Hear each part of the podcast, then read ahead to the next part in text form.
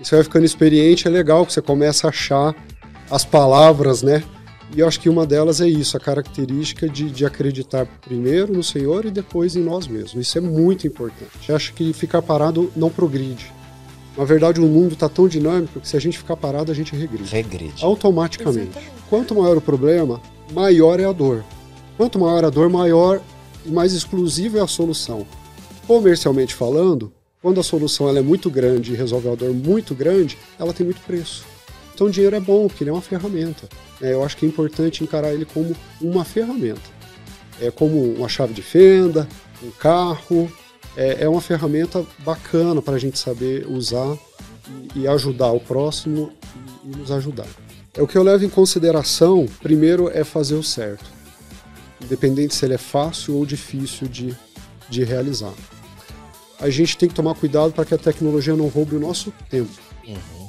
Olá, você está no Pode Agir Mais, o podcast da Autossuficiência Brasil. Sempre com dicas e histórias inspiradoras sobre carreira, empreendedorismo, educação, finanças e saúde emocional. Todos os episódios do Pode Agir Mais estão disponíveis em vídeo no canal do YouTube da Autossuficiência Brasil e em áudio nas principais plataformas de podcast do Brasil. Olá pessoal, sejam todos muito bem-vindos ao episódio de hoje do Pode Agir Mais, o seu canal de podcast, o canal de podcast da Autossuficiência Brasil. Nós estamos no YouTube, Autossuficiência Brasil, vai lá e siga as nossas mídias sociais e também nas principais plataformas de podcast do Brasil. Nosso propósito é ter um episódio a cada semana, sempre com assuntos variados, assuntos importantes e interessantes para o seu progresso para te inspirar com histórias maravilhosas para que você possa agir e progredir na sua carreira, em relação à sua educação. Falamos sobre finanças, falamos sobre empreendedorismo, falamos sobre saúde emocional e muitas outras coisas muito legais, muito importantes para o seu progresso. Não é isso, Bia? Hoje eu tenho aqui comigo a Bia Garcia. Tudo bem, Bia? Tudo bom, Paulo? Seja muito bem-vinda. Olá, pessoal. Você está animada para o episódio de hoje? Hoje sim, estou bem animada. Excelente. Pessoal, nós temos um assunto que a princípio parece técnico, mas não é técnico. É um assunto muito interessante, importante. De acordo com uma pesquisa da Deloitte, uma grande empresa de consultoria, realizada agora nesse ano, 55% das grandes empresas globais já implementaram a chamada tecnologia blockchain. Já ouviu, Bia, esse termo? Eu, eu, eu já ouvi falar, mas eu não entendo muito assim a respeito disso. Excelente, nós temos um é, visitante, um expert aqui que vai nos explicar muito bem sobre isso. Ou essas empresas já usam essa tecnologia blockchain, ou elas planejam fazê-lo nos próximos anos. Além disso, o mercado de blockchain, olha só os números, que expressivos, deve ultrapassar 39 bilhões de dólares em termos de valores até 2025. Pouco tempo, né? um crescimento bastante significativo. Grandes empresas como, por exemplo, IBM, Microsoft, JP Morgan, que é um banco, Walmart, todas essas grandes empresas já adotaram e utilizam essa tecnologia que é revolucionária em todas as operações. Aqui no Brasil, pessoal, estima-se que o mercado de blockchain alcance 8,4 bilhões de dólares em valor até 2025 estando presente em grandes empresas brasileiras como Banco Bradesco, Petrobras, Itaú, Vale, especialmente bancos né, que utilizam essa tecnologia aí de segurança. E hoje nós temos o prazer de ter aqui conosco um, um, grande especialista em blockchain aqui no Brasil, que é o Michel Vitali. Michel, seja muito bem-vindo, tudo bem? Tudo, obrigado. Estamos muito felizes com a sua presença e participação aqui no eu, nosso Pode Agir Mais hoje. Eu fico tá contente de estar aqui. Que bom. O Michel, ele deixou a carreira de executivo internacional na área de tecnologia, e os mais jovens geralmente têm muito interesse né, na área de tecnologia, então fiquem bem atentos que nós vamos aprender coisas muito interessantes. Ele trabalhava na Volkswagen e ele montou a primeira SA tokenizada. Olha, prestem atenção nessa expressão, tokenizada, que vem da palavra token, né, em inglês aqui do Brasil, uma das pioneiras do mundo, e ele vai explicar para a gente daqui a pouquinho. O Michel, pessoal, Ele é nascido aqui pertinho de nós, né, em São Bernardo do Campo. Ele atualmente é o CEO da Trust Digital, segurança jurídica e blockchain para tokenização de ativos reais, sendo a primeira SA tokenizada do Brasil. Ele foi líder de grupo de tecnologia da informação e inovação no Ministério da Economia. Foi responsável pela implantação de tecnologia automotiva e criação de processos de TI na Volkswagen no Brasil. É formado pela Berkeley University da Califórnia, com especialização em certificação profissional em blockchain, que é essa palavra que para alguns é um palavrão, mas daqui a pouco ele vai simplificar para o nosso entendimento e também de Digital Assets. Ele é casado com a Virginia e tem dois filhos. Novamente, Michel, muito bem-vindo. Eu gostaria de começar pedindo para você contar um pouco da sua história. Quem é você e como que você chegou nessa posição que você tem hoje? Pode ser? Pode, pode sim. Muito obrigado. Eu quero só fazer um. Você, você introduziu ali tão bem essas aplicações da tecnologia. Aham. Só porque, como está quente aqui, o, o quente que eu digo assim, está fresquinho, eu vou colocar só mais um. Excelente. Para o pessoal continuar nos acompanhando aqui firme e forte até o final. Além da tecnologia blockchain com toda, de aplicação com todas essas empresas, tem também o Banco Central, Uhum. porque em breve o nosso dinheiro também vai ser tokenizado Tudo significa virtual, praticamente. pelo Banco Central do Brasil. Olha só. Esse Nossa. também. Então podem procurar à vontade aí no seu buscador favorito na internet sobre real digital, que vocês vão ver muitas notícias, muitos simpósios, Que interessante. É um, chamadas públicas do Banco é Central. um mundo virtual que já é realidade e não tem retrocesso, não é? Exatamente. Não tem Nossa. essa automação. Mas vamos falar de Mira um pouco, né? Da história, isso, isso, e depois a gente né? chega lá nesse assunto. Muito bom. Essa conversa aqui é, é muito animadora, porque eu me lembro quando eu era jovem, é, eu estou com 41 anos, Certo. mas quando eu era jovem parecia, é, causa tanta ansiedade, né, Paulo e Bia, de, de tanta incerteza, como é que vai ser o, o futuro, como serão as coisas, né? E aí conforme as coisas iam acontecendo, fazendo aqui um retros, uma retrospectiva aqui comigo mesmo, parecia um pouco confuso. Agora que eu olho para trás, é, parece que é uma linha reta assim, perfeita, sabe? É, porque tem muito a ver com a, a fé que a gente precisa ter, né? É, no Pai Celestial e também em nós mesmos. É isso aí. Eu acho que essa é a, é a- a- a primeira mensagem, assim, que a gente vai ficando mais experiente, né, Paulo?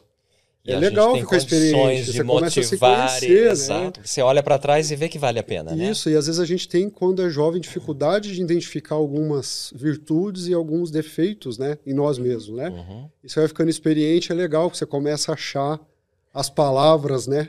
E eu acho que uma delas é isso, a característica de, de acreditar primeiro no Senhor e depois em nós mesmos. Isso é muito importante. E você sempre acreditou em você, Michel, no seu Não, potencial? Como é sempre. que era lá, especialmente na sua juventude? Não, nem sempre. É, é aquela história, né? A gente tende naturalmente a se comparar, né? Uhum. É, isso é natural. Não é saudável, é, mas é, é, é orgânico, né? Naturalmente acontece. E a gente vê algumas pessoas fazendo um pouco mais, outras fazendo um pouco menos. E eu acho que é uma, uma mensagem boa, assim, que eu trago para mim e da gente conversar, é que nenhum dos dois é, é, é bacana. Se você se compara com alguém que está mais, Você se frustra. você se frustra, pode ser um gatilho para inveja. Ou para depressão, ou qualquer outras coisa do coisas. tipo, desânimo, não é mesmo? Se você se compara com alguém um pouco menos, você pode se sentir orgulhoso, exaltado, que também não é bom. Não é bom. Não é nada Atrapalha bom. o progresso. Atrapalha, né? Você entra numa zona de conforto falsa, né? Uhum. E atrapalha. E, e é ruim, né? Porque parece que para você estar bem tem que comparar com alguém que tá mal. E não é essa a torcida, né? Muito pelo contrário, é contribuir para todo mundo ficar bem, respeitando ali a vontade de cada um. Mas eu venho então de uma família muito amorosa.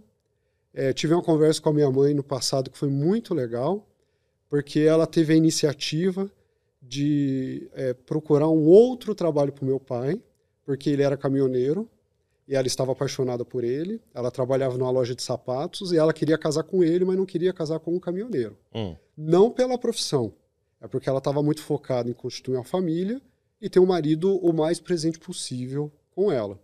É, Então, por conta disso, ela resolveu procurar, um, na época, um, um vereador que pôde ajudá-los na outra empresa e meu pai deixou a profissão de caminhoneiro. E aí, depois de um tempo, ela deixou de trabalhar para que tivesse os filhos. E ela falou que tomou uma decisão numa época não muito favorável para a família, financeiramente falando. E eu perguntei para ela por que, que ela fez isso.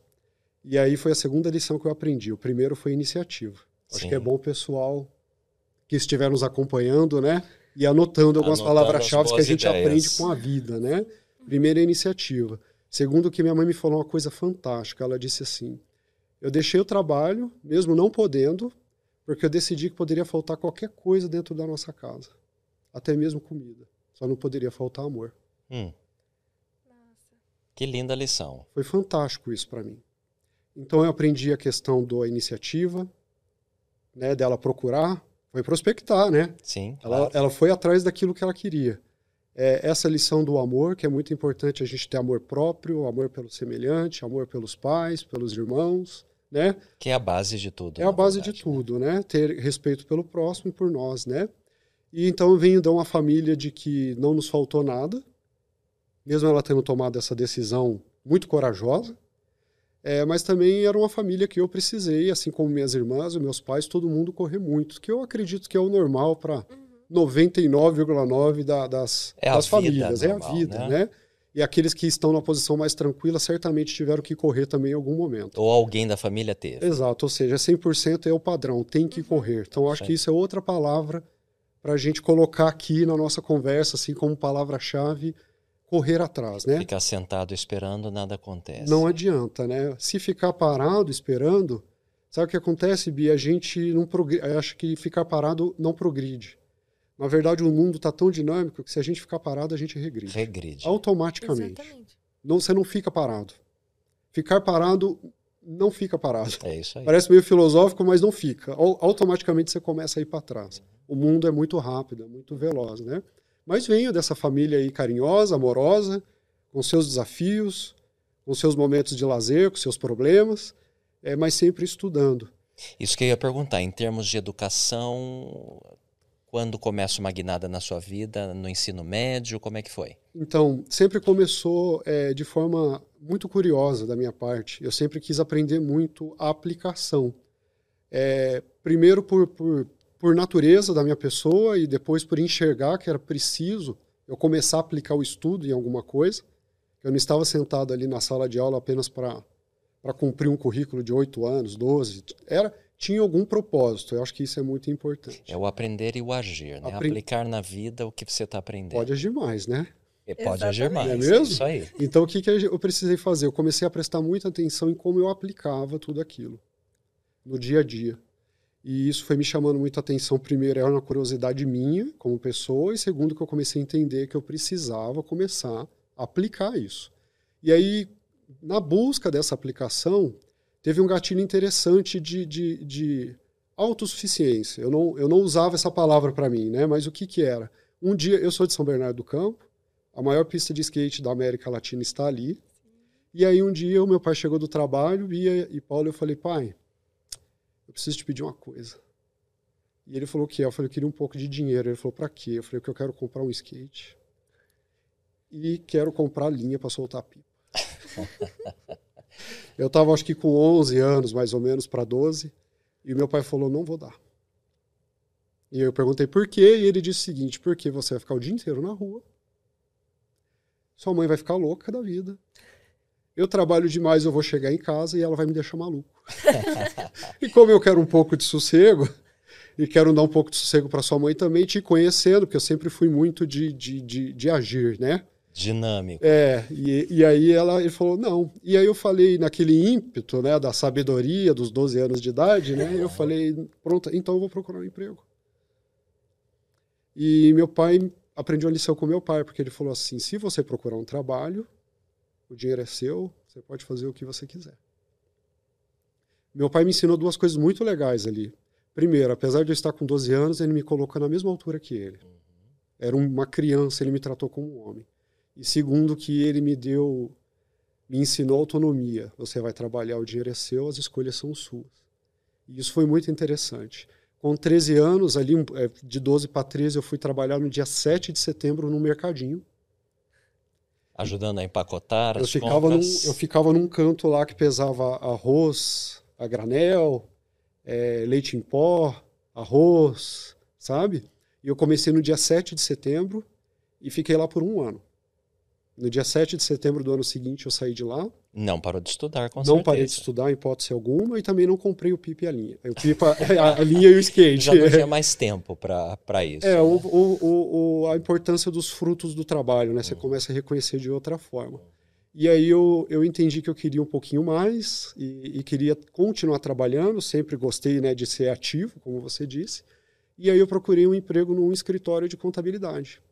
E comecei como office boy. Você já tinha o quê? 14, 15 anos? 14 para 15. E era um escritório enorme, eu e o meu patrão. Olha só. Até então era só ele. Eu era o, funcio- era o, o funcionário número um, né? Porque o dois não existia, né? Era ele. E aí eu comecei então a trabalhar como office boy e cansei de vir de São Bernardo para São Paulo várias vezes. E Office boy, pessoal, para quê? Para a geração mais nova que não conhece essa terminologia, né? Era aquele menino pastinha. que fazia tudo. É, pega o envelope e vai para cima, Vai vai, no para banco, baixo. vai no escritório de, de, disso ou daquilo. É, estamos falando da época totalmente analógica, Exatamente, né, Bipaulo? não tinha Sem nada digital, né? O celular era uma Não dava raridade. pra mandar um e-mail? Não, Não, não dava para mandar um e-mail, não Quase, tinha quase WhatsApp. não dava para mandar um e-mail, mas era os impostos era, eram na máquina de datilografia. Isso que eu tô falando não é tão longe, eu tô falando de 98 para Ah, 99. Exato, é, a internet já estava iniciando. Estava iniciando, mas era, nossa, ter um e-mail era um luxo, né? Aham. E então buscava ali notas fiscais um cliente, levava para o escritório, o patrão processava aquilo, eu devolvia como office boy, né? O garoto de ofícios, É né? isso aí. pro, pro, pro cliente. E nesse meio tempo, eu fazia, nessa de ir para um lado e para o outro, e eu vinha muito para São Paulo, eu passava ali na Praça da Sé, eu sou da época que um cachorro quente com duas salsichas era um real. Se eu não falasse a idade ali no começo, o pessoal ia descobrir agora, né, Paulo? Exatamente, faz tempo. E, e eu ficava olhando aquilo e falei, poxa, eu quero, e o dinheiro contado. E aí eu comecei com. Tudo para mim é gatilho, né? Eu tenho uma mania de. Eu não conhecia muita expressão, para mim todo limão tem que virar limonada doce. É a personalidade da gente, É né? uma Mas boa atitude em relação à vida, não é, Michel? É uma boa atitude, mas o legal para quem nos estiver assistindo, nos ouvindo, é que dá para moldar essa personalidade, que é uma questão de pensamento. Sabe? É, como empreendedor, eu vou dar um passinho para trás e volto para cá já, tá? Onde a gente está. Eu vivo de problemas. Tem gente que diz que quem tem muito problema fica depressivo. Eu não estou dizendo que isso não é motivo e com muito respeito, a gente tem que ter muito amor por isso. Mas o meu ponto, mas é um jargão assim, uma colocação, pô, eu tenho tanto problema, né? Vou até ficar aqui, né, cabisbaixo, down, né? Eu fico muito contente quando eu tenho muito problema. Muito, primeiro. Você é um resolvedor de problemas. e quanto natural. maior o problema, mais você gosta. mais eu gosto, porque quanto maior o problema, maior é a dor. Quanto maior a dor, maior e mais exclusiva é a solução. Comercialmente falando, quando a solução ela é muito grande e resolve a dor muito grande, ela tem muito preço. E a gente precisa ganhar dinheiro para algumas para estudar mais, para Claro, viajar, para claro. ajudar outras pessoas, né? Quer o dizer, dinheiro é pro- uma ferramenta, não é mesmo? Você é valorizado conforme as, as soluções que você propõe para os problemas alheios. Exatamente, exatamente. Então, e é bom ganhar dinheiro porque o dinheiro é uma ferramenta. Uhum. Isso é muito legal de se perceber. O dinheiro é uma ferramenta para você ajudar outras pessoas, para você ter condições de comprar mais livros, para você poder estudar em outra escola, para você fazer um- uma alimentação melhor, que muitas vezes o seu trabalho está num lugar e a escola está na outra ponta da cidade, e aí você tem um pouco mais de ânimo, de energia para estudar. Então, o dinheiro é bom, porque ele é uma ferramenta. né? Eu acho que é importante encarar ele como uma ferramenta. É como uma chave de fenda, um carro, é, é uma ferramenta bacana para a gente saber usar e, e ajudar o próximo e, e nos ajudar. E então, o que, que eu fiz? É, sempre comecei a pensar muito nessas dores, e aí um dia, lá como office boy, eu tinha uma dor. Eu quero comer desses lanches aí, o dinheiro está contado para o ônibus, o que, que eu faço? E eu comecei a pegar um papel e colocar os pontos que eu tinha que cobrir na cidade e comecei a fazer uns atalhos para mim mesmo, porque eu conhecia muitas ruas, o bairro, falei, pô, mas eu pego esse ônibus e tal que ele me pediu. Mas eu estou muito tempo na rua, eu sei que dali para lá. E aí um dia passou a filha do meu patrão lá no escritório, que foi visitá-lo, e ela falou, e Michel, tá fazendo itinerário? E eu falei, não, estou fazendo um, um circuito aqui para me sobrar um pouco de dinheiro, porque seu pai só me dá o dinheiro contado e eu quero Contadinho. co- comer um lanche. Aí ela me bateu no ombro assim, ela falou, então, moleque, isso aí é um itinerário. Você vê, né? Eu estava fazendo algo que eu nem sabia o nome daquilo. Que que e quem estiver nos acompanhando, é itinerária quando a gente traça uma rota, né, Paulo Exato. e Guia, né? Quero ir por ali, mas eu tenho depois que ir para lá e depois para outro ponto. Poxa, tem, vamos otimizar o tempo aqui, né? Senão uhum. vai ficar uhum. fazendo muito zigue-zague. Então eu comecei a reconhecer essa minha postura e um dia, quando eu fui fazer o meu trabalho de office boy, que era levar papéis e trazer papéis, eu percebi que eu buscava notas fiscais do, do meu do cliente ali do escritório eu comecei a perceber que o, o, contador ele começava a bater aquelas notas e ver o valor, ele preenchia uma guia de imposto e que eu levava essa guia de imposto no envelope. E por, por, por mais que pareça simples hoje, mas eu preciso de um tempo para a ficha cair. E aí eu percebi que aquele guia de imposto que eu levava era fruto daquelas notas que eu tinha buscado uma semana ou duas antes. E eu pedi para que ele me ensinasse aquele entremeio, aquele processo, porque eu, eu vi uma ponta de buscar, eu vi outra ponta de levar, eu queria saber. E ele começou a me ensinar que eu tinha que bater aquelas notas fiscais na calculadora, dependendo do faturamento era um percentual de imposto, dependendo do faturamento era outro. Aí ele me mostrou o livro onde eu pegava o, percentual de imposto para poder aplicar. Aí ele me deixou fazer um, dois, foi lendo, foi vendo a máquina de escrever. E aí eu fui começando a fazer legalização de empresa, legalização de empresa alterar a empresa de um lado para outro, é tirar um sócio. Aí eu comecei a ter acesso a contratos sociais. Aí comecei a ficar mais inteirado de, de português, de jargão jurídico. E aí eu comecei um a fazer de contabilidade na, na prática. prática. E aí eu comecei a resolver com essa, foi ficando mais velho, mais experiente, comecei a resolver alguns problemas interessantes. Um dia eu resolvi é, crescer um pouco mais. Eu saí desse escritório e entre esse escritório e minha casa tinha um outro no meio do caminho que o, os, ele, ela é professora, ele também é contador, ele tinha uma escola de informática, era assim que se chamava na época, e ele era contador, mas ele estava trabalhando de forma muito é, menos intensa. Ele estava focando mais na, na, escola de informática e menos com a contabilidade. E aí ele falou: esse menino na rua aí não vai dar certo. E aí ele falou: Michel, você vai fazer o seguinte: você vai ficar aqui, você vai poder mexer no computador. Era uma época que ninguém praticamente tinha computador em casa. Sim. Então era uma oportunidade tremenda. E era sem internet, tá, pessoal? e, ele e ele falou: tem jornal aqui. Você vai poder ler um jornal. Para mim era bom. Acesso a jornal, mexer com o computador que eu não tinha em casa. E ele tinha um armário lá, um porta-arquivos lá no canto da sala dele. Aí, uns 15 dias depois, eu perguntei assim, Firmino, o que, que tem nesse armário aí? Você vê, né? A curiosidade, né? A postura de sempre tá, estar se buscando, movimentando, né? buscando. Isso é muito importante. E ele falou: ah, isso aqui é dos poucos clientes que eu mantenho da contabilidade, tem uma gaveta aqui que é o meu pesadelo. É uma gaveta que eu tenho que fazer umas, umas certidões de uma empresa, e já estou quatro anos lidando com isso e não consigo. Você viu a oportunidade. E eu falei para ele: posso olhar? E ele me deixou ver. E aí, acho que um pouco de experiência, um pouco de bênção, um pouco de sorte, um pouco de teimosia, no sentido de, de correr atrás eu resolvi para ele em dois meses que estava parado há quatro, quatro anos, anos, que eles não conseguiam de fato resolver, são pessoas muito trabalhadoras e competentes. E aí ele ligou para o filho dele, que é o César, e falou: César, tem um rapaz aqui, lembra aquele processo do cliente tal, que estava quatro anos? Ele deu jeito. E o César do outro lado da linha falou: Mas não é possível. Ele falou: Mas ele deu jeito. E aí eu consegui um trabalho no escritório de contabilidade com 16 pessoas. E você tinha quantos anos? É, 17 para 18 quase. Nossa. E aí eu saí de um escritório que era eu e mais um, e fui, eu era o 17 Aí eu já estava falando de quatro vezes o salário.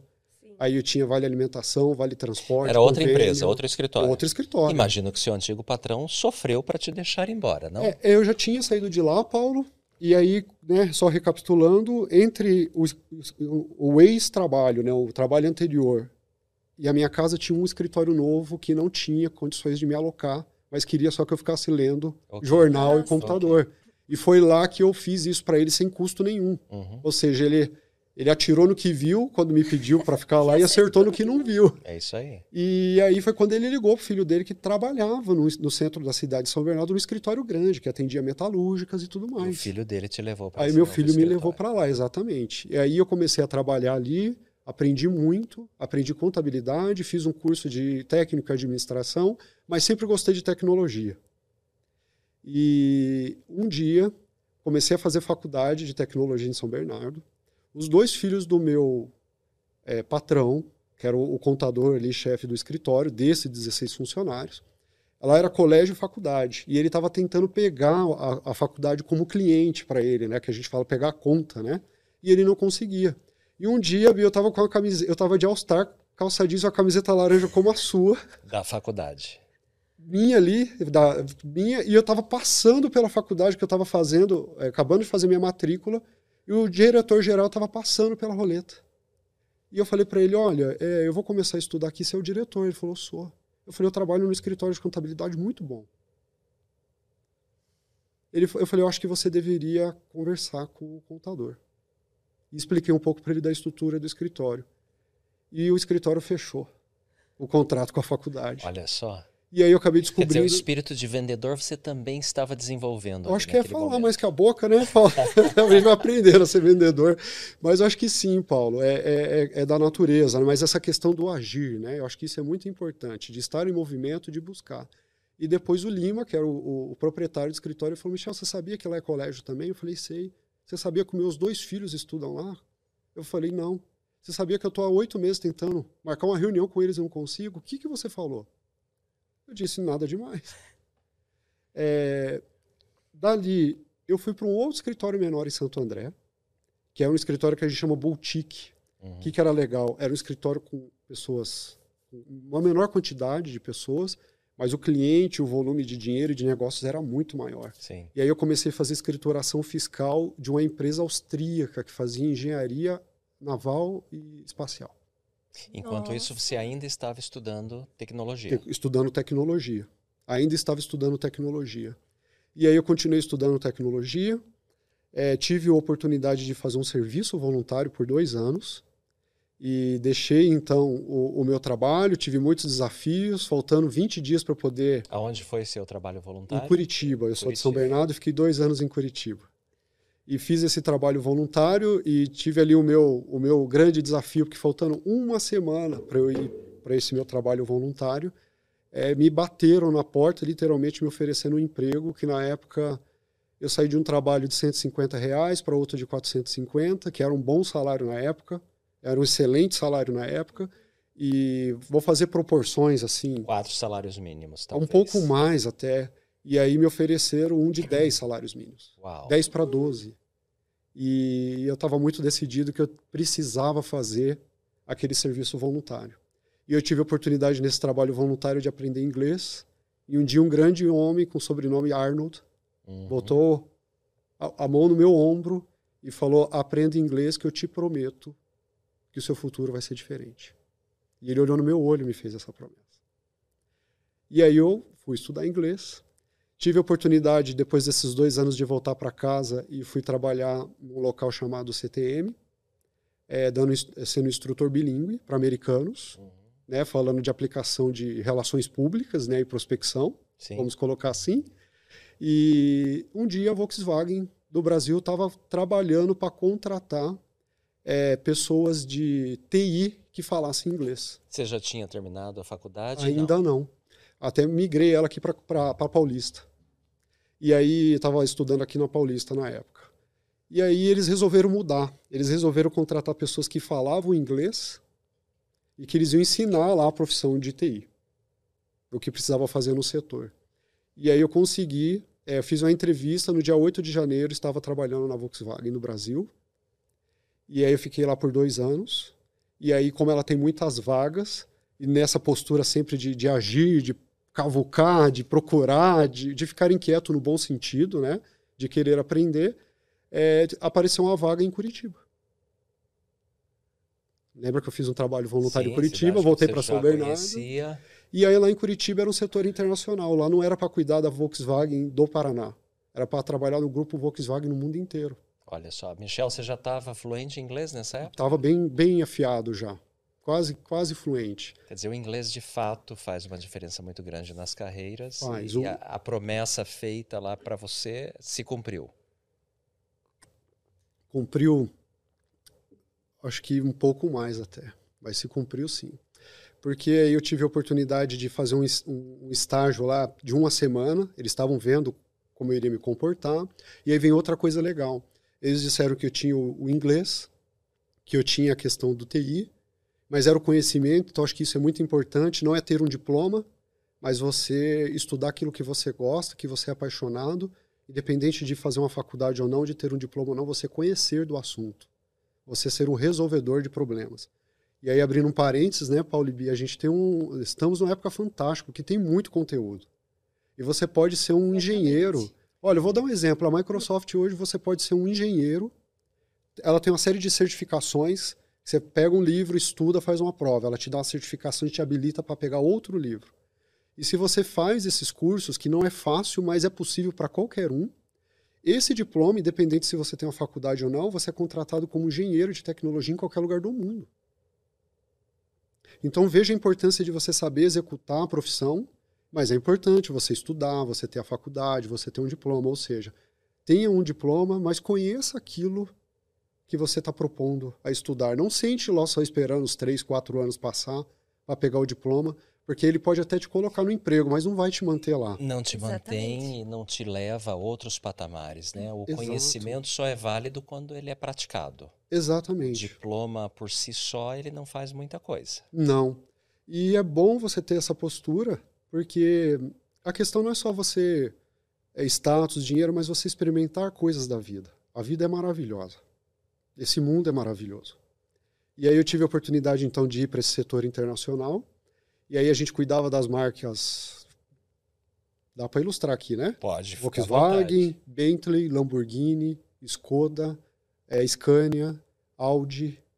Era muito legal. Porsche. É tudo do grupo Volkswagen. E aí eu acabei morando na, na China. Fiquei três meses morando na China. E foi uma experiência muito legal. É, porque pude. Qual cidade você morou Fiquei lá? em Xangai e morei também em Yangzhou. E aí, por morar em duas cidades, eu tive a oportunidade, por exemplo, de viajar quase 400, 280 é, quilômetros em 40 minutos. Se a gente for fazer isso de carro, a gente está falando de 4 horas, 3 horas e meia. E eu fazia porque era um trem que andava 300 por hora. Trem bala, né? Isso era muito legal, Bia, porque aí você começa a ter experiências legais, sabe? Conhece outras culturas. Né? Uhum. Então eu tive isso. Você já era casado, Michel, nessa época? Não, ainda não. Ainda não. E aí eu tive a oportunidade também, Paulo e Bia, de, de é, ficar em hotéis é, cinco estrelas por conta da fábrica, ter um motorista à disposição. É uma experiência legal. Eu acho que não é uma coisa que a gente precisa para ser feliz, mas acho que você ter uma oportunidade de experimentar é muito legal. Claro. É uma experiência Nessa época, qual era a sua posição na empresa? Era analista de sistemas bilíngue. Analista de sistemas. Você já tinha se formado? Não graduado? tinha me formado. Ainda não. Ainda não. E aí teve ali um, um. Eu não sou um padrão, vou compartilhar por curiosidade mas eu exercia uma função tão específica e, e, que não tinha nas faculdades. Você precisa da faculdade para exercê-la, mas a faculdade não supre tudo. Sim, você tem que ir atrás por outras fontes. Tive que né? fazer por outras fontes e eu viajava tanto que aí eu fazia um semestre na faculdade, um semestre eu estava viajando como já um, um, um analista de sistemas, um engenheiro de sistemas. Mas, de novo, por conta do estudo, por conta do conhecimento. O conhecimento só vem com o estudo. E o professor, o Paulo, a Bia, o Michel, que não, não consegue levar essa proatividade. O aluno, a pessoa que precisa buscar a apostila, buscar o conhecimento, provocar o professor com as dúvidas, é, ou seja, ele precisa querer aprender. Uhum. E aí vem outra lição que eu aprendi com o Wagner Pinheiro, também foi voluntário, também trabalhou nessa, nessa empresa que eu trabalhei ali ensinando bilingue de relações públicas para esse serviço voluntário, que ele falava uma coisa muito legal, a gente precisa aprender a aprender querendo ou não, essa palavra é autossuficiência. Exato. Né? A gente precisa aprender a aprender. Ou seja, você precisa a, aprender sozinho, não só. Né? Você precisa criar, o, o, você precisa aprender a buscar conhecimentos e, e, e trazer ele para você mesmo. Foi muito legal. É, acabei morando na China, passei pela França, passei pela Argentina, até que me veio a proposta de ser um executivo na Volkswagen na Índia. Nossa. E foi quando eu resolvi trazer uma frase de que nenhum sucesso na vida compensa o fracasso no lar, que é muito importante fazer esse equilíbrio, não é mesmo? Pra... Embora seja difícil, mas é, é desafiador. Essencial. Mas é, o problema é bacana, você cresce, mas é um desafio. E foi quando então eu decidi sair da Volkswagen e me tornei ali empreendedor. Isso foi quantos anos atrás, Michel? Isso foi em 2011. 2011. 2011 para 2012. Uma guinada importante, imagino que tenha sido um processo decisório difícil. O que, que você leva em consideração para tomar as decisões importantes na sua vida, Michel? Isso é uma pergunta muito boa. É o que eu levo em consideração, primeiro, é fazer o certo. Independente se ele é fácil ou difícil de, de realizar. O segundo ponto foi essa questão de, de, de, buscar não só o sucesso na vida, mas também o sucesso no lar, de constituir uma família, até porque eu venho de uma casa de que podia faltar tudo menos amor. Tá certo. Então eu tive o grande privilégio de experimentar isso e queria que outras pessoas experimentassem isso. Aí eu estou falando de uma esposa e de filhos. Claro que eu erro muito. Tá todo mundo aprendendo eu sou o que mais aprende. É, outra coisa que eu levo em consideração é, de decisões, tomar decisões importantes, é de tomar no dia seguinte. Nunca no momento da emoção, é isso Nunca. que você quer dizer? A emoção é uma péssima conselheira. Exato. Péssima conselheira. É. Por mais que você esteja mil... com a razão.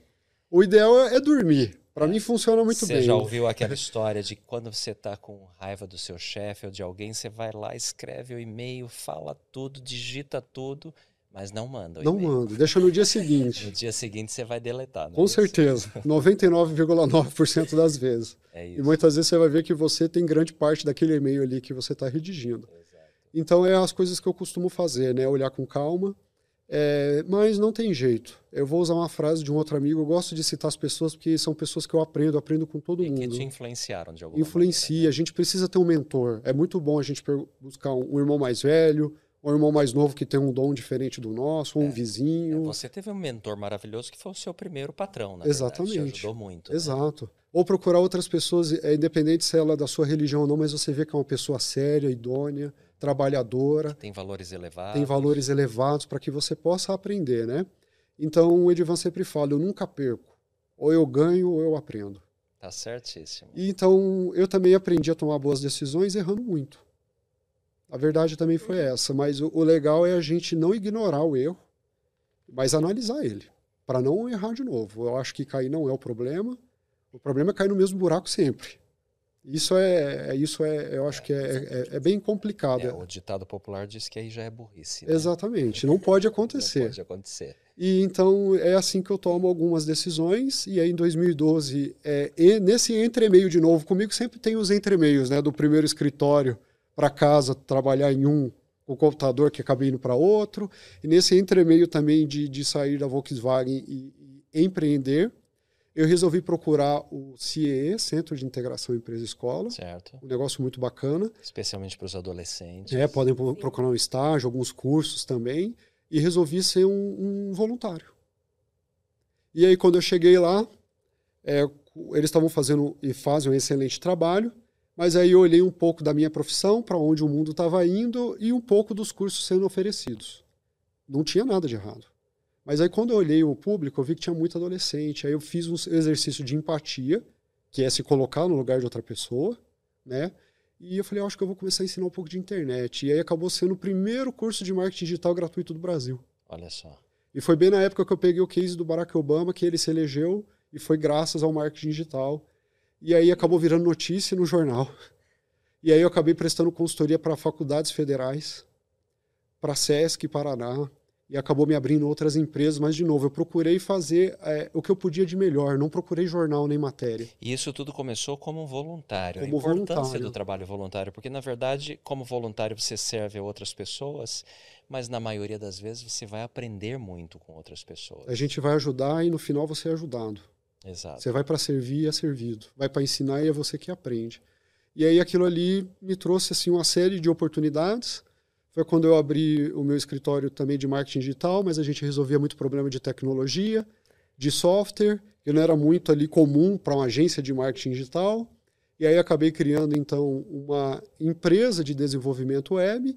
E aí quando foi em 2016 a gente tinha um grande problema porque sites eram muito caros para pequenas empresas era muito caro. Uhum. Aí porque você tem um servidor para o site funcionar, você tem o domínio que é o www.empresadabia.com.br, uhum.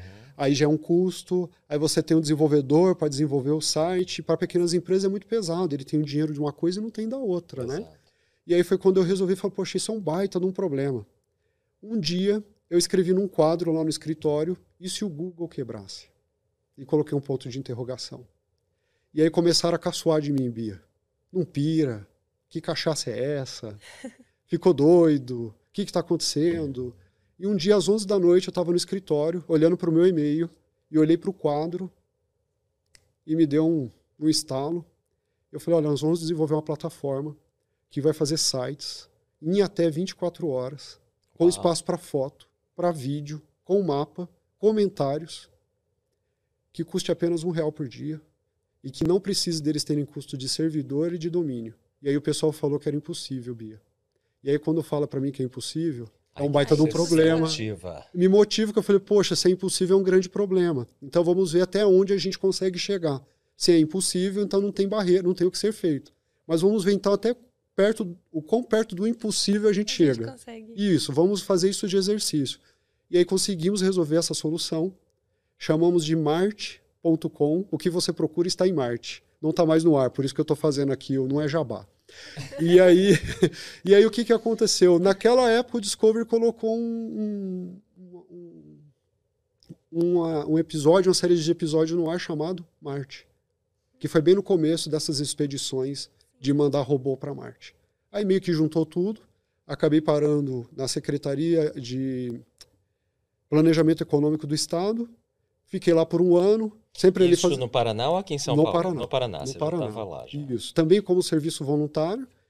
E aí fazendo algumas provocações. Aí, outra coisa que é importante, que eu colocava muito lá, que é importante para nós, Bia e Paula, que a gente está numa época de fazer muitas ponderações, mas a gente está numa época de errar rápido. O que, que isso quer dizer? É, o mundo é tão dinâmico e está tudo tão digital que a tecnologia ela é rápida demais. Até nós, profissionais de tecnologia, a gente tem que fazer um esforço quase que sobrenatural para acompanhar a profissão. Mas é bom, é gostoso. Assim como um médico, como um engenheiro, um piloto de avião, qualquer outra coisa. Hoje tudo é tecnológico, não é mesmo? É, é. Até esses dias eu fui colocar a roupa para secar e eu tive que ficar de joelho lá e, e dar uma lida na máquina lá, porque tinha alguns botões para apertar. Muita automação, vem para facilitar a nossa vida. Então o que, que acontece? Fiquei analisando tudo aquilo ali e eu falava: olha, a gente está numa época de errar menos tem que planejar muito para errar menos, mas não pode gastar muito tempo no planejamento quando se trata de tecnologia. Porque senão você já sai atrasado. Você sai atrasado. Quando você sai para fazer, o bonde já passou, né? Ou seja, é assim, você erra menos, mas erra rápido. Porque quanto mais rápido você erra, mais rápido você descobre o caminho certo também. Corrigir, né? Isso, não é de forma inconsequente, não é isso. E aí eu falava muito disso. E um dia eu fui parar no Ministério da Economia. Me fizeram convite para que eu fosse lá é, ser líder, é, contribuir. No dia que eu cheguei lá, Bia, olha só, o, o servidor federal de carreira ele ia anunciar a aposentadoria dele. E entre as pautas que ia acontecer é de que precisava eleger um novo líder de, de tecnologia. E lá tinha muita pessoa experiente, mas eram todos advogados, administradores e economistas. O único da área de tecnologia que chegou naquele dia fui eu. Era você. Aí fizeram lá a proposição, ofertaram o meu nome, todo mundo votou e concordou. E naquele dia eu assumi como líder de tecnologia e inovação. E aí tive a oportunidade de participar Não de várias como palestras. funcionário concursado. Não como funcionário concursado, nem indicação política. Mas aí eu tive experiências fantásticas de participar em reuniões de consulados, um consulado da Inglaterra. Tive oportunidades de sentar em palestras com, com o ministro da Economia. E você ficou lá quanto tempo? Eu fiquei lá por quatro anos. Quatro anos. Além da minha empresa, ainda viajava muito para Brasília executando esse trabalho presencial e remoto. Aprendi demais. Michel, muito legal. Vamos falar um pouquinho daquela palavra difícil agora? Vamos. Entrar um pouquinho nas tecnicalidades. Aí, Bia, lembra do blockchain? Sim. Tá curiosa para saber? Sim, e de outros termos também, né? Criptomoeda, né? é, tokenização. O que, que é isso, né? O que, que, são esses palavrões todos? Muito Muita gente não sabe, né? Ô, Bia, eu vou fazer uma pergunta aqui que não tem certo ou errado, tá? Tá bom. Mas se eu lá. te perguntasse assim, o que é blockchain? Me fala o que, que você acha que é. Não, não estamos preocupados se você vai acertar ou errar a resposta, Block, não é isso? talvez algo é que impeça ou bloqueie alguma ação e tratando de tecnologia dentro do site. E quando eu falo assim, blockchain, o que, que te vem na cabeça aí quando você vê muita coisa do mercado, vê o pessoal falando desse termo? Se eu falar blockchain, o que, que te vem na cabeça? Moedas virtuais? Moedinha? Não. Bitcoin? Não. Não? Não sei, eu acho que me lembrou mais alguma coisa de segurança. Legal. Por exemplo, algum método de segurança, alguma coisa assim. Muito bom. Então vamos falar aqui de forma bem, bem simplificada, bem tá? Didática. Bem didática mesmo. Então, o blockchain é uma tecnologia que você funciona como o cartório que a gente conhece, onde a gente né, uhum. reconhece firma da assinatura, registra documentos. Ele é um cartório onde você faz registros. Uhum. Só que ele tem uma característica muito legal. Ninguém é dono dele. Como que funciona? É uma tecnologia que roda na internet e que você pode colocar o seu computador, você, né, você pendura ali o seu essa é a rede, né? Você coloca o seu computador ali, você liga para você oferecer poder de processamento do seu computador para essa rede. E aí o que, que você acaba fazendo? Esse cartório inteiro, que não é, são esses documentos de RG, CPF, para o pessoal ficar mais tranquilo, mas todos os dados desse cartório, ele também vem para a sua máquina. E aí você começa a fazer uma coisa muito legal. Porque agora você pode, consegue fazer processamento de forma muito segura. Porque se um dia, por exemplo, eu, você, o Paulo e mais 10 pessoas estamos com os nossos computadores nessa rede, todo mundo tem uma cópia. Se um dia eu e o Paulo resolver desligar nosso computador, a rede não fica capenga, porque todo uhum. mundo tem uma cópia disso. Para que que serve? Você consegue primeiro digitalizar coisas como documentos, como um PDF. O PDF é um documento digital, né? Uhum.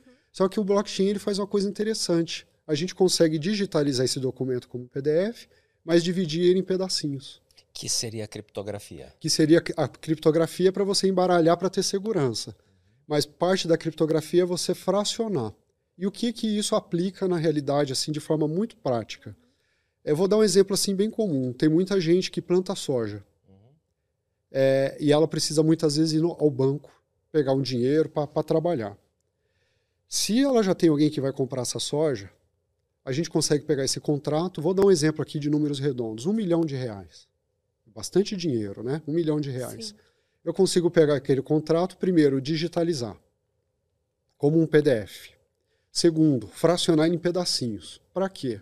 Para que agora várias pessoas do mercado possam comprar um pedacinho dele, por exemplo, por 100 reais. Aí agora com 100 reais você vai ser um, um dono de um pedacinho, de uma, de uma, fração da plantação de soja. E aí isso se chama antecipação de recebíveis. Né? O que, que é isso? Eu estou antecipando aquilo que eu, plantador de soja, ia receber. Como? Com o mercado. Quando o comprador da soja pagar pela soja, ele não vai pagar mais para mim.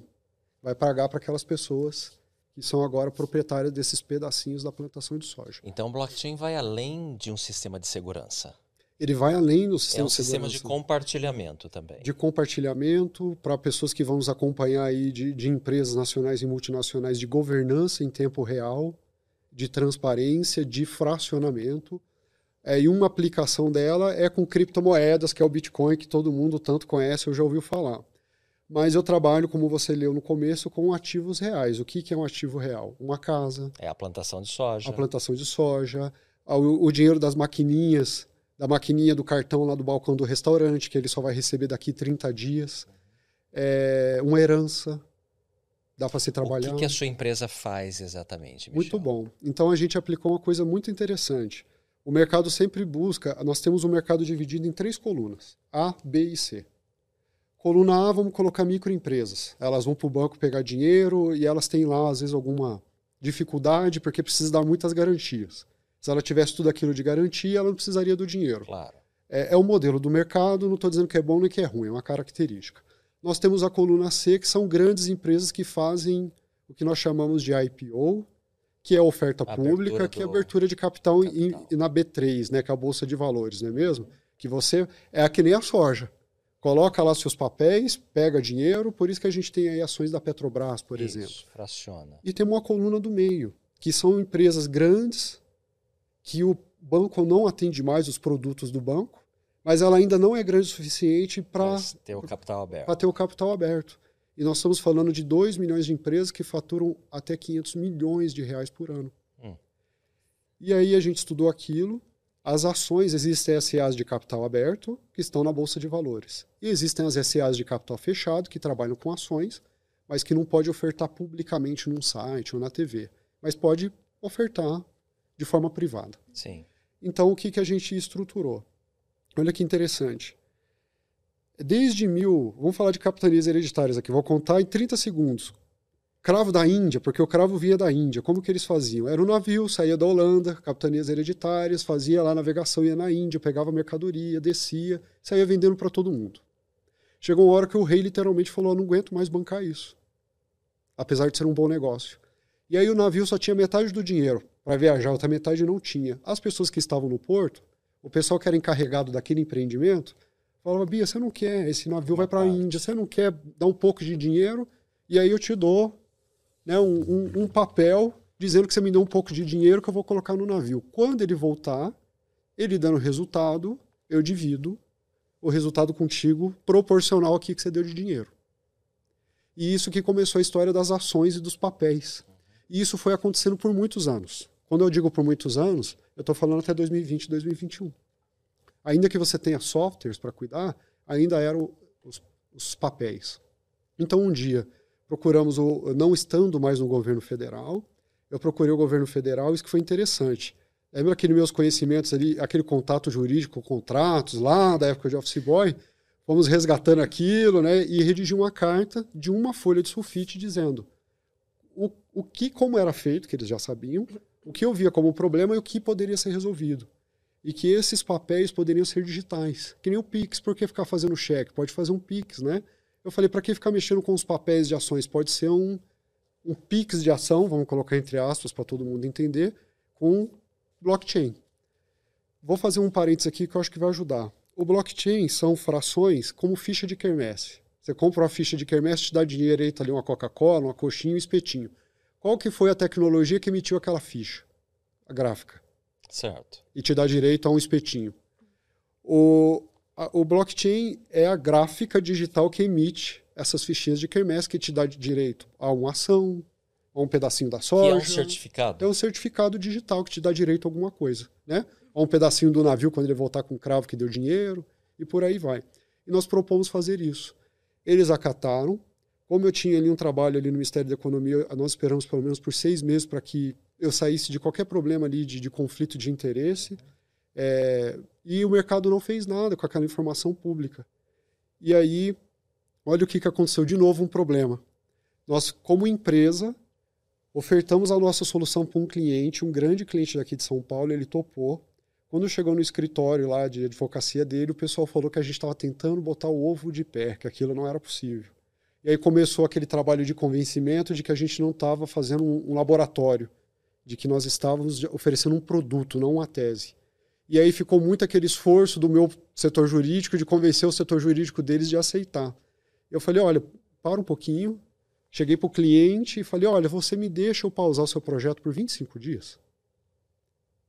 Porque está acontecendo isso, isso e aquilo. Ele falou, tudo bem. Aí aquilo que a gente estava oferecendo para o cliente, eu apliquei para mim. E aí eu transformei minha empresa de limitada para SA, e nós nos tornamos a primeira SA com ações digitais do mundo. Não de capital aberto. Não de capital aberto, fechado. Só que isso traz uma revolução que surgiu de novo, notícia nos jornais, que mudou os últimos 100 anos. E isso é muito interessante porque é um fato, independente de quem tenha feito, mas é um fato. E uma coisa muito legal de eu colocar aqui é que isso foi resposta, primeiro, de ter fé, como a gente conversou, né? No, no, no Pai Celestial, no Senhor, e, na, e nós mesmos. E quando a gente fala de ter fé no Senhor, precisa de oração. E aí sabe o que, que aconteceu, Bia? É uma coisa assim muito pessoal minha. Mas eu fiquei quatro anos orando. Olha só. Há quatro anos e meio. Olha, tive a oportunidade de aprender, estudei tecnologia, passei pelo Ministério da Economia, fui para a China, fiz isso, fiz aquilo. Como que eu posso agora pegar tudo isso aqui que eu tive de oportunidade e aplicar em alguma coisa né, que, que para ir para o próximo passo de ajudar os outros e me ajudar e mudar. E aí foi quando, depois de quatro, quatro anos e meio, isso aconteceu. Então, acho que outra palavra para a gente colocar, para o pessoal anotar, é, é, não desistir. É a fé mesmo, a Não pode desistir, né? tem que perseverar. No futuro melhor. O que, que significa, Michel, a primeira SA tokenizada do Brasil? Tá, então a primeira SA tokenizada quer dizer que é uma sociedade anônima que tem essas ações ao invés de papéis, mas essas fichas de quermesse digitais, com okay. tecnologia blockchain. Por conta também, eu costumo dizer que a primeira SA tokenizada do mundo é brasileira, ao invés de falar que é a, é a minha empresa. porque também tem um grande mérito do governo, dos políticos que trabalham, tem legislação para isso fazer. Então não, não é só uma, uma jogada, uma expertise tecnológica, mas precisa ter lei para isso ter legitimidade. E já temos a legislação. E temos isso, exatamente. Exatamente. Tanto que se a gente quiser comprar uma ação da Tesla ou da Apple, a gente consegue comprar um token, né, essa ficha de quermesse emitida por blockchain, mas é um negócio que a gente chama de derivativo. Com licença, Bia. O que, que é derivativo? Eu tenho uma fichinha de quermesse que vale uma ação. Aí eu troco por papel. Eu chego lá e falo: olha, eu comprei aqui um, um direito à ação e agora eu quero trocar o token por ação. No caso nosso, brasileiro, da minha empresa, essa ficha é ação. Ela é digital. Que é o derivativo. É, não, o derivativo é quando você troca pelo papel. No nosso caso, não, não tem papel. É 100% digital. Você não troca essa ficha por nada. Entendi. A ficha é a ação em si. E isso é totalmente inédito, porque hoje no mercado financeiro de capitais, nós temos 11 pedágios para pagar do ponto A ao ponto B, é do ponto A empresa, ponto B é oferta pública. Uhum. Né? Você tem 11 pedágios para pagar, que você precisa passar e fazer algumas coisas. Com a tecnologia blockchain, com essa solução jurídica, a gente está falando agora de apenas quatro. Então você deixa mais rápido, mais seguro, transparente, com custo, principalmente com menos custo. E aí, se tem menos custo, agora você consegue fazer com pessoas de menor renda consiga isso, ter acesso àquele produto que antes não tinha. Isso que eu ia perguntar, imagino que a Bia também esteja curiosa sobre isso, e o nosso público também, Michel. O que, que na vida prática do cidadão comum essa tecnologia vai provocar nos próximos anos? Ah, muito legal. Eu vou dar alguns exemplos aqui reais, tá? O, o, o, Pix, por exemplo, é uma aplicação prática de que você tinha custo antes para fazer uma TED lá de 10 reais, levava dois dias para o dinheiro cair, sábado e domingo, feriado, você não podia receber. Com uma tecnologia semelhante a essa que é o Pix, você consegue ali o dinheiro na hora, custo zero. Zero. Então isso é uma coisa prática, rápida. Às vezes você precisa daquele dinheiro no final de semana, não posso transferir, precisava viajar, tinha uma urgência, antigamente o dinheiro não caía na hora, agora cai. Um segundo ponto, por exemplo, é, quando a gente vai no supermercado ou vai numa peixaria que diz que aquele peixe é fresco e que veio do mar XYZ. Como você colocou no começo, a IBM usa isso para logística. E você consegue fazer a rastreabilidade daquele produto lá do mar, lá da Suécia, seja de onde for, até o Brasil, você consegue saber até o quadrante do mar que ele foi pescado, data e hora. E aí o, o vendedor mais espertinho, entre aspas, ele pode falar que foi fresco e pode ser, mas se não for, você consegue rastrear aquilo porque é uma tecnologia Conferir, né? imutável.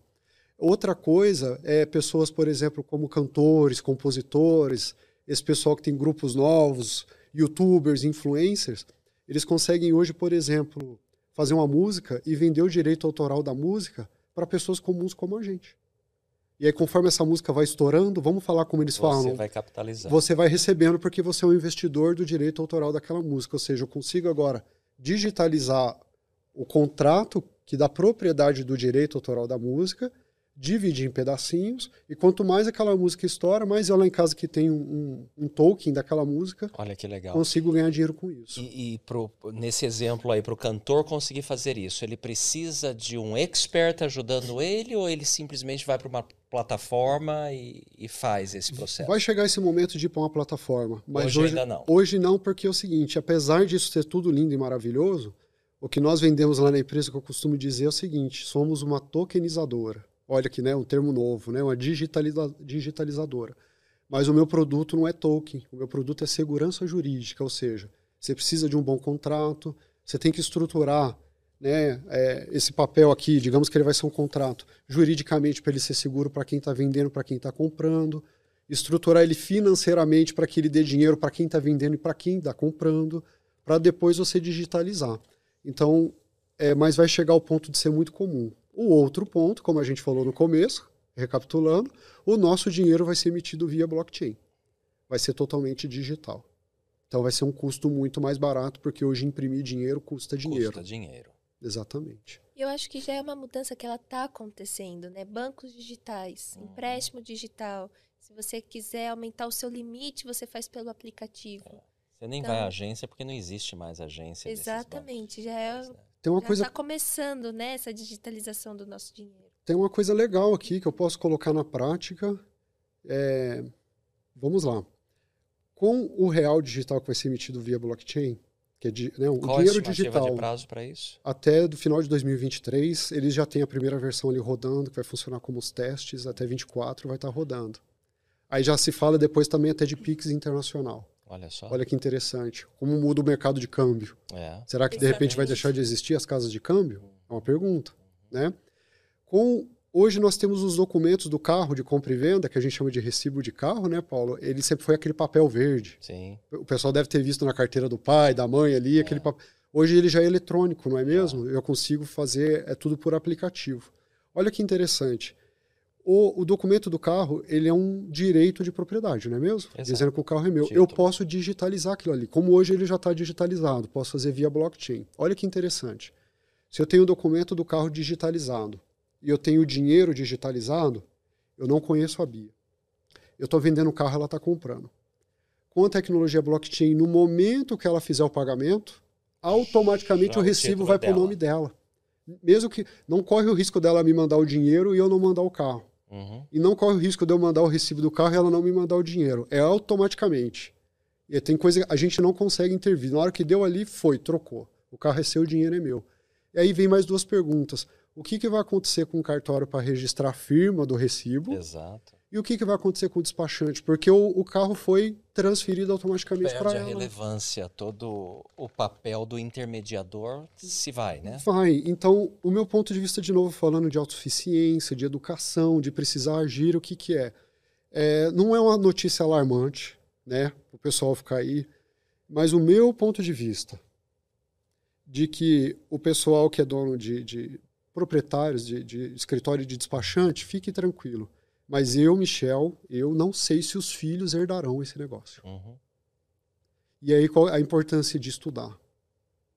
Porque eu mesmo para trabalhar com isso, mesmo com essa experiência que eu tive ali, a sorte, a bondade, a bênção de, de ter esse privilégio na vida de ter oportunidades, eu precisei no momento parar, ver para onde o mercado estava indo, ir para Berkeley, tirar minhas certificações blockchain para depois começar a propor solução para o mercado. Ou seja, a gente não para de estudar nunca. E isso é um privilégio. Exatamente. É uma transformação constante. É um né? privilégio. Olha, esse papo tá muito legal. Você tá Nossa, achando, Bia? demais. Muito Muito interessante, conhecimento. muito conhecimento, pessoal da tecnologia. O Michel, que está conosco aqui, da Trust Digital. Michel Vitali. Michel, tem sido uma alegria, um grande aprendizado. É, nosso tempo está chegando no final. Muita gente que vai ouvir e assistir esse episódio. É, eu queria que você fizesse algumas considerações, inclusive é, é, considerando a seguinte pergunta: a tecnologia a favor da humanidade, do progresso, da, da facilidade, quantas coisas maravilhosas estão acontecendo. Mas, como toda tecnologia, existem as precauções. Sim. Quais são os cuidados que nós deveríamos tomar de modo geral em relação à tecnologia? Muito bom. É, eu acho que, do modo geral, é, falando, por exemplo, de. Tudo é a questão de, da gente cuidar de nós mesmos, e então o, o tempo, a gente está falando muito de ativo aqui, né? O ativo. O tempo é maior ativo. Então, a preocupação com tecnologia é. Eu, eu, particularmente, vejo as pessoas se expondo demais em rede social, coloca o tempo todo onde está indo, com quem está indo, até o que está comendo, de forma Coloca em risco a segurança. de forma em risco a segurança, porque o que eu ia dizer é que o estudo é muito importante. É, a gente precisa aprender a ler, a escrever, e a leitura vem da leitura da situação, da leitura do ambiente, da leitura corporal da pessoa, se ela está confortável ou não. Quantas brigas poderiam ser evitadas, né? desentendimentos. Se tivesse fazendo ali uma leitura, falou, poxa, não está confortável quando eu toquei nesse assunto, vamos parar agora, né? E, é- e- e pessoas lá fora fazem leitura das redes sociais e conseguem ler muito. Então, acho que essa exposição demasiada é, é um pouco complicada. Tomar cuidado para a gente não deixar que a tecnologia ela está a nosso favor, mas às vezes ela, ela joga contra, que a gente fica ali se distraindo demais, Exato. se Perda de tempo, demais e deixa de estudar, deixa de ponderar, deixa, Deixa de, de criar, produzir. produzir situações boas para o próximo e para você. Então, eu acho que essa é uma preocupação. é, O que eu traduziria a sua pergunta de forma muito objetiva? A gente tem que tomar cuidado para que a tecnologia não roube o nosso tempo. Uhum. Eu acho que eu, eu colocaria dessa Porque forma. tempo é dinheiro, né? É dinheiro e é vida, né? É a gente vida. pode estar ajudando, pode estar correndo no parque, pode estar tomando água de coco, vendo um filme interessante, ajudando outra pessoa, rindo, chorando. É, eu, de novo, a vida é muito boa. E você que está nesse mundo da tecnologia, consegue ter esse equilíbrio, colocar os seus próprios limites? Eu consigo, mas tem, eu uso uma coisa interessante. Sabe aquele truque do, no, no circo, dos pratos rodando? Sim. É, a gente, como empreendedor, como pai, pessoa que tem que estudar, tem que cuidar de si mesmo, é, você tem vários pratos rodando. Então, como eu faço? Algumas épocas do ano, do mês, alguns pratos eu tenho que rodar mais rápidos do que outro, outros, né? Então, algumas épocas do mês eu consigo mais correr no parque e ir para academia do que outros dias da semana ou do mês. Mas eu não paro de girar o prato. O que, que eu quero dizer com isso? Eu não deixo de correr no parque ou de ir na academia. Só que eu não vou com a frequência que eu gostaria. Claro. Mas eu não vou do 8 a 80, do tipo faço ou não faço. Então acho que o importante é isso, a gente saber gerenciar o nosso tempo e usar o tempo para produzir. E toda vez que a gente for produzir, a gente vai se deparar com a dificuldade. E é gatilho para a gente sentar e estudar. Ou um manual, ou um vídeo de tutorial, ou ir lá para o vizinho pedir explicação para ele como faz. No final das contas, tudo é aprendizado e aprendizado é do estudo. Excelente. Nossa, Michel, como é que o pessoal te encontra nas mídias sociais? Você usa? Uso. Não, Você não tanto quanto de, gostaria. De compartilhar Não, de jeito nenhum. Eu, eu coloco muito o meu LinkedIn, Michel Vitale. Michel Vitale é V-I-T-A-L-E. Exatamente. E o meu Facebook, assim, eu, eu não coloco muito foto, mas eu sempre coloco umas frases lá que eu gosto, que me chamam a atenção, do tipo, eu nunca perco, eu, eu ganho eu aprendo. Legal. É, se você tem medo da escalada, você não merece o topo. Mas são coisas que eu vou ouvindo por aí. Quando eu sei quem falou, eu boto, eu cito a pessoa. Mas aí o meu Facebook tem muito disso, mas são coisas que eu coloco geralmente para mim. Okay. É o meu bloco de notas. Tá certíssimo. E aí, como é público, o pessoal acaba usando. Muito bem. E, Michel, uma pergunta que a gente faz sempre para os nossos visitantes aqui: você tem algum livro, algum poema, algum filme, alguma série que te inspirou e que você gostaria de compartilhar com o nosso público hoje? Tenho, sim. É, vários livros. Um, um, filme também, mas um filme chamado Em Busca da Felicidade. Sim, Em Busca da Felicidade. Will Smith, né? Que ele é bem... Ele é bem perseverante, Sim. sem deixar de cuidar do filho. E, vendedor de máquinas lá. É, vendedor de máquinas, mas que ele tinha muito conhecimento. O legal dele era isso, ele era o primeiro da turma em tudo. Exato. E ele não tinha condições ele não tinha nada a favor dele para ser o primeiro. É. Não tinha roupa, estava desabrigado, estava sem dinheiro, e mesmo assim, com muito esforço, ele sempre conseguia ser o primeiro. Então, essa questão de agir. Tem alguns livros que eu acompanho muito, né? Eu acho que as escrituras são importantes, né? É, é, nos ajuda muito a, a, aproximar da nossa essência, a ouvir nossos pensamentos, nossos sentimentos, receber orientações aí divinas, não é mesmo? Então, é, é, eu costumo muito. E tem um livro que eu leio muito com frequência, que ele se chama empresa organizações exponenciais e ele mostra Legal. muito como você pegar uma organização e fazer ela ser 10, 20, 30 vezes mais. E o legal é porque não tem uma receita de bolo, ele te mostra muito coisas que deram errado e para onde o mundo está indo, e aí ele é um baita de um provocador assim, ele sempre está te beliscando para você pensar diferente, ele vai te destravando aos poucos. Que bom. Então é um que eu que eu uso muito. E, particularmente, tem um livro que eu leio muito, que é o livro de Mormon. Exatamente, excelente. E eu, eu, eu aprendo demais ali em todos os aspectos, Muitas espirituais, físicos, de estratégia, é, de conversa, de postura, de decisão. Então, são coisas que eu uso para minha vida o tempo todo e que eu leio várias vezes. Todos eles. E o filme também assisto várias vezes, cada época que eu vejo é uma coisa que eu aprendo. Michel, Legal. muito obrigado por ter compartilhado o seu conhecimento, suas histórias. Muito inspirador, muito conhecimento. Gostou, Bia? Nossa, demais. Muito bom mesmo. Excelente, pessoal. Tivemos aqui conosco hoje o Michel Vitali, da Trust Digital. Foi uma aula especialmente sobre tecnologia, sobre comportamento. Agradecemos mais uma vez e convidamos vocês todos para agirem isso é o que faz a diferença. Ainda há tempo, Bia, você tem um presente para o Michel? antes da gente finalizar, eu gostaria de deixar com você. Ah, muito obrigado. É a nossa caneca nossa do caneca. Pode Agir Mais. Esse aqui? Essa aí. Muito Exatamente, bom, obrigado. de lembrança. Muito bom, muito obrigado mesmo. Obrigado você e o nosso convite para o nosso público para que haja. Isso é o que faz a diferença. Pessoal, assista esse ou outros episódios lá no YouTube da Autossuficiência Brasil ou nas principais plataformas de podcast do Brasil. Até a próxima semana. Um grande abraço a todos. Tchau. Tchau, tchau. Tchau, pessoal. Nos vemos no próximo episódio do Pode Agir Mais. o podcast da Autossuficiência Brasil, sempre com dicas e histórias inspiradoras sobre carreira, empreendedorismo, educação, finanças e saúde emocional. Todos os episódios do Pode Agir Mais estão disponíveis em vídeo no canal do YouTube da Autossuficiência Brasil e em áudio nas principais plataformas de podcast do Brasil.